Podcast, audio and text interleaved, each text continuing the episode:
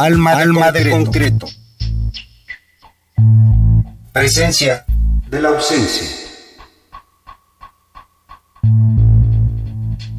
Alejandro Colavita, Esther Lamek, Transfigurazioni, Tarogato 2018.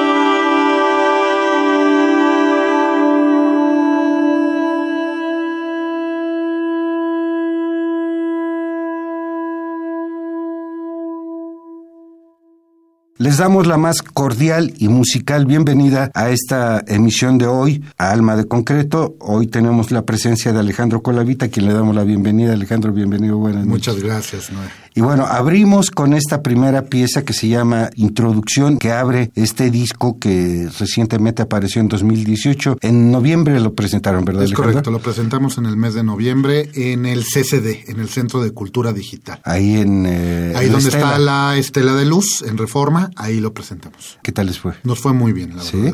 es, es un lugar muy padre y, y gente muy amable. Y bueno, no está tan bien ubicado para la gente, ¿no? Porque es conflictivo el tráfico, pero la verdad nos fue muy bien. ¿Qué es el tarogato? El tarogato es un instrumento de aliento madera de una sola caña. Era de una caña, hasta donde yo tengo entendido, y es lo más parecido a un clarinete, solamente que es un instrumento tradicional húngaro que no es muy conocido mundialmente y que se usa específicamente para su música tradicional y es por eso que nosotros no tenemos noción de este instrumento. Este instrumento. Dentro de sus derivaciones o de su origen le llaman eh, la flauta turca y queda dominando parte de la música tradicional en Hungría y Rumanía. Es correcto. Hay que recordar que en esas regiones que tú acabas de mencionar, los instrumentos de caña y de doble caña sobre todo son conocidos desde la antigüedad y este instrumento puede ser una versión mucho más moderna, pero es cierto, es un instrumento no temperado, lo cual permite dar microtonos, otro tipo, digamos, de notas que no empleamos en Occidente y eso lo hace sonar claramente eh, más oriental. Sí, supongo que tiene similitudes con muchos instrumentos de, aliento madera, pero digamos específicamente este es húngaro y probablemente de la región de Rumania. ¿Cómo, estando tan alejados, tú aquí en México y el instrumento en Rumanía, en Hungría, cómo se te ocurrió? ¿Cómo fue el proceso de llegar y decir, ah, pues hago un disco que se llama Transfigurazioni del Tarogato? Bueno, fíjate que yo recibo los emails del seminario que organiza Alejandro Square en la Facultad de Música de la UNAM y en uno de los tantos emails y seminarios que él organiza, recibo este correo donde presenta a esta mujer fantástica, Esther Lamnek, con su tarogato. Y bueno, la primera pregunta que me hago, pues, ¿qué es un tarogato? Y veo que es una especie de clarinete húngaro y en mi cabeza pienso que estaría bien visitar el seminario, visitarla, conocerla y, por ejemplo, mostrarle los discos que hemos hecho para clarinete solo, probablemente llevarle la partitura de mi propia pieza y hacer como un vínculo con ella. Pero solamente se quedó en una idea. Así que una unas semanas después, un amigo en común, Jorge Sosa, quien también es compositor y quien también radica en Nueva York, me escribe para decirme que tiene una amiga que está buscando un sello disquero para publicar un disco. Y resulta que es Esther Lamnek, con quien yo había fantaseado unas semanas antes en irla a visitar al seminario de Alejandro Square. Y bueno, hablamos de un disco que ella había grabado y finalmente no se concretó, pero yo ahí sugerí como compositor que probablemente podríamos hacer una colaboración. Después de mostrarle algunos ejemplos de mi música,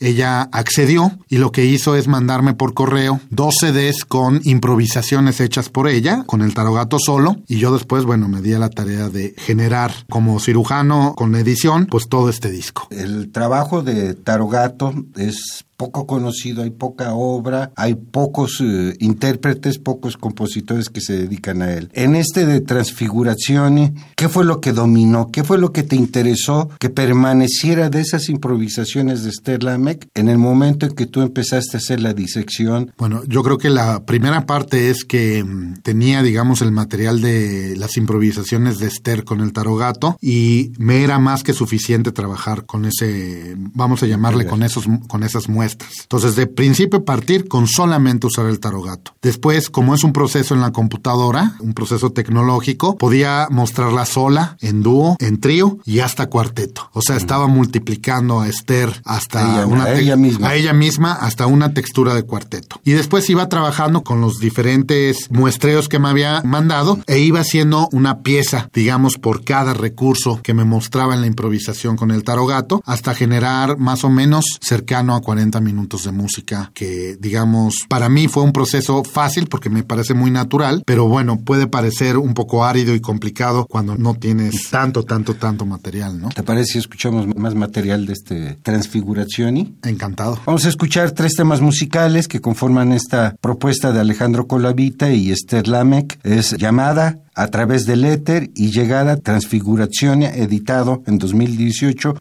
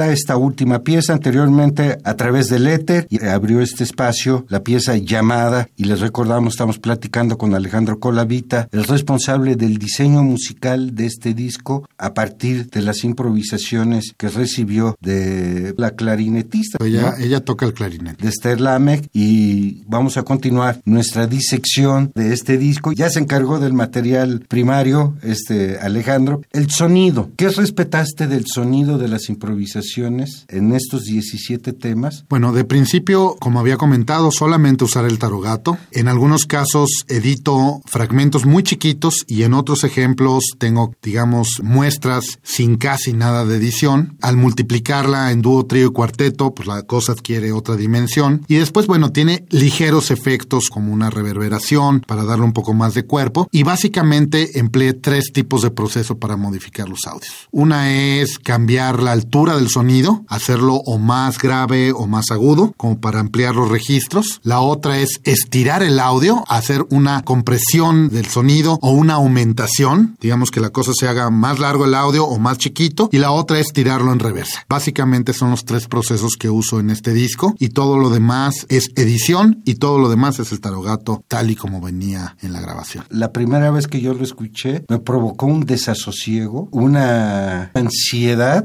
escuchar todo de corrido el disco. Bueno, es un poco difícil decirlo porque primero no sabía exactamente cuál iba a ser el resultado final de mi experimento, como forma parte de mi proceso natural. Segundo, pues solamente podía hacer empleo de lo que me había enviado grabado. No podía pedir más cosas de las que no había ahí, así que básicamente traté de usar la mayor cantidad de material que tenía y cada pieza pues tiene, en mi opinión, sentimientos o moods distintos y bueno, va desde cosas a lo mejor que crean mayor ansiedad hasta cosas que me parecen más lindas y más eh, cantables. Eh, es un disco a veces también, creo yo, de carácter narrativo, porque empecé a ordenar en realidad las piezas como si estuviera narrando una historia. No me preguntes cuál, porque la verdad no lo sé. Están temas como la historia, la gruta, ecos, vértigo, desde el éter. Bueno, yo asumo que para el escucha, de principio, solamente escuchar el tarogato debe ser ya una experiencia casi nueva, porque no es un instrumento muy conocido. Así que, claro, ¿no? Digamos, es un buen viaje en ese sentido. Vamos a escuchar primer discurso y coral, dos temas que conforman este Transfigurazioni, Tarogato, de Alejandro Colavita como diseño musical y la ejecución del Tarogato en las improvisaciones de Esther Lamec.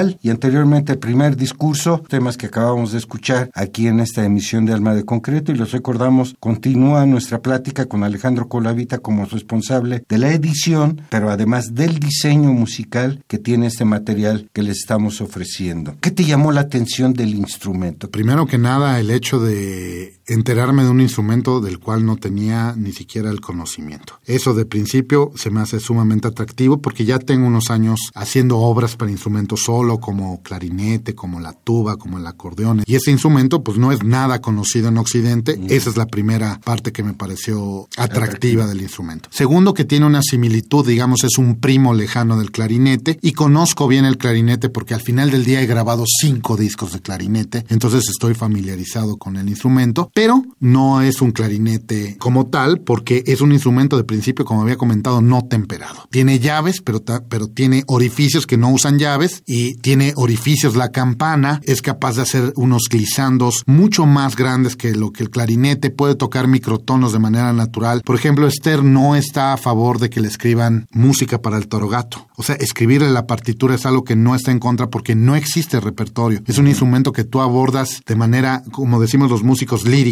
o sea, lo tocas y lo que salga, ¿no? Y así ocurre en el folclore, ¿no? No hay un gran estudio, no se documenta con papel y más o menos ese es el abordaje. Si tú le escribes la partitura, ella no la va a querer tocar. Siempre va por la improvisación o una improvisación guiada porque es la naturaleza de ese instrumento. ¿Qué tanto te atrae a ti la improvisación? Me parece fundamental. Yo generalmente tengo ya muchos años trabajando con improvisación, no exclusivamente, pero digamos, me es mucho más cómodo trabajar improvisadamente porque así el músico desarrolla su capacidad natural y libremente con el instrumento y eso a mí me da la posibilidad de trabajar en la computadora y editar y crear cosas a veces casi irrepetibles. Estos cortes musicales de transfiguración se pueden interpretar en escena. Por ejemplo, cuando hicimos la presentación del disco, lo que hicimos es usar los tracks tal y como vienen en el disco y ella tocaba, digamos, un quinto tarogato por encima. O, digamos, si era un trío hacia el cuarto o si era un dúo hacia el tercero. Se unía a lo que ya estaba grabado y agregaba, digamos, una voz más, porque en el fondo sí es la naturaleza de este proyecto. ¿Qué tanto el sonido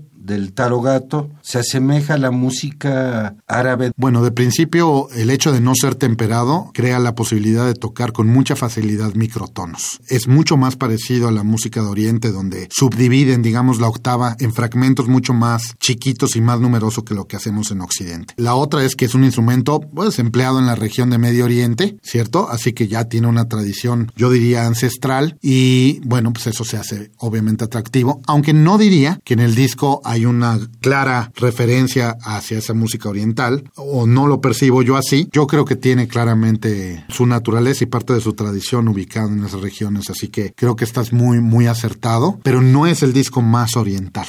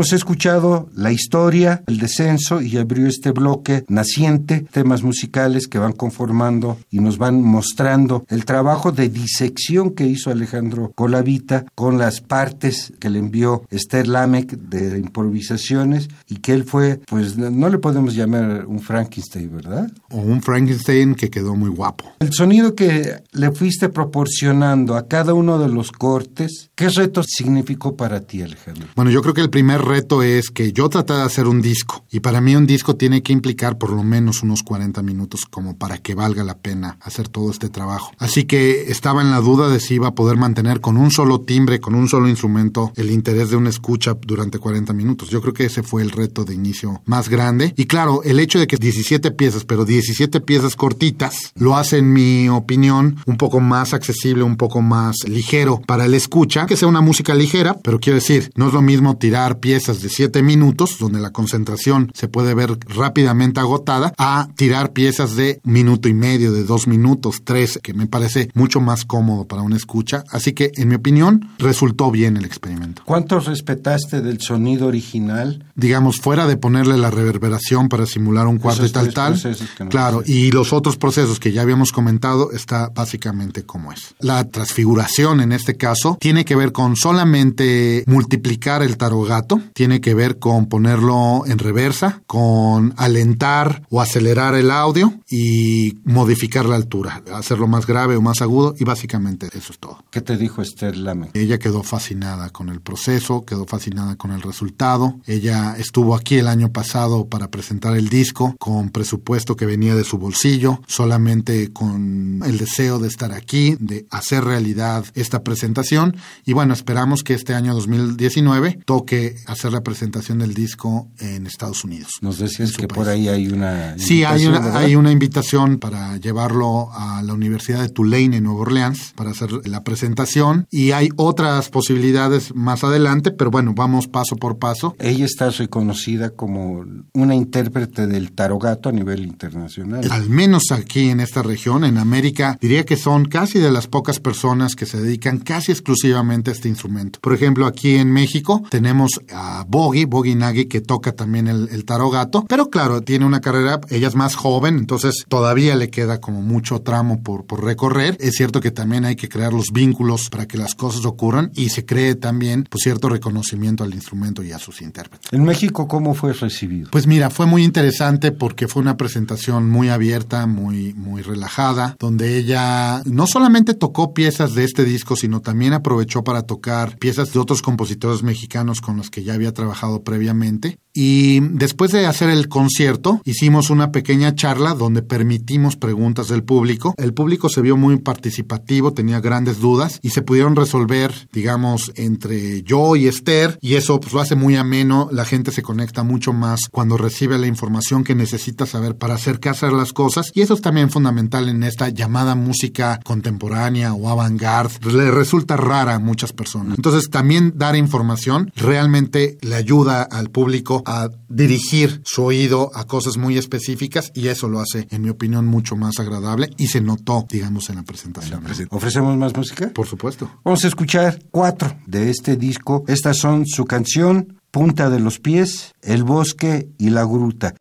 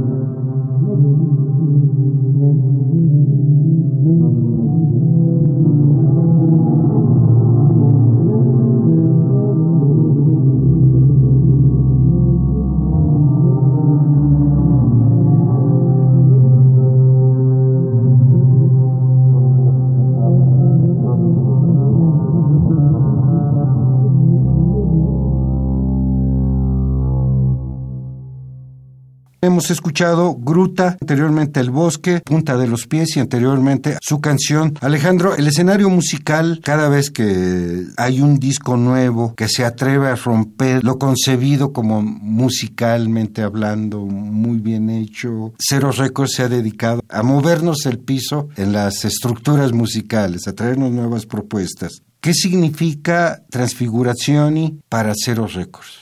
Sin duda es un disco más, es una artista más que ahora forma parte con este disco del sello. Es un instrumento extraño en cualquier sello disquero, del planeta. Creo que es casi único el disco en ese sentido. Encontrar discos dedicados exclusivamente al tarogato pues, son contados con los dedos de las manos. Así que para nosotros es importante tener discos, digamos, de este perfil. Y por cierto, discos que no siempre pueden tocarse en vivo, sino que a veces también se producen en estudio y que pues también forman parte de la cultura musical. Estamos contentos de, de tener en nuestro catálogo un disco así. Ese instrumento, como nos explicabas, no es un instrumento que forme parte de la instrumentación de una orquesta sinfónica ni nada, sino que más bien su raíz es popular es de la música tradicional. ¿Cómo crees que puede interpretarlo la gente académica esta aparición de un instrumento como el tarogato? Bueno, sin duda es un resultado musical extraño porque no sería fácil ubicarlo, por ejemplo, en una tienda de discos. Puede parecer música contemporánea, pero el hecho de ser improvisada y ser improvisada con una referencia o con una raíz folclórica hace que tenga ese elemento folk, pero la forma de acercarse, digamos, a crear el disco es más parecido a la música contemporánea, pero no suena a ninguna de las dos. Entonces suena en medio. Entonces ese sonar en medio lo hace un poco indefinido y eso para mí es muy importante porque a veces como compositor y como artista uno no quiere estar necesariamente en un costal, a lo mejor le gustaría estar en todos o estar en uno nuevo. Es un disco que podría oír a alguien que le gusta la música folclórica, pero a alguien que le gusta la música contemporánea también, pero que le gusta la vanguard, pero le gusta la improvisación, tiene un poco de todo y al mismo tiempo no se parece a nada. Redes sociales. Visita nuestra página cero-records.com. Podrán encontrar más información, podrán oír fragmentos del disco y podrán también empaparse de otros proyectos y que ya existen y que vendrán. Entonces es cero-records.com el lugar ideal para buscarlo.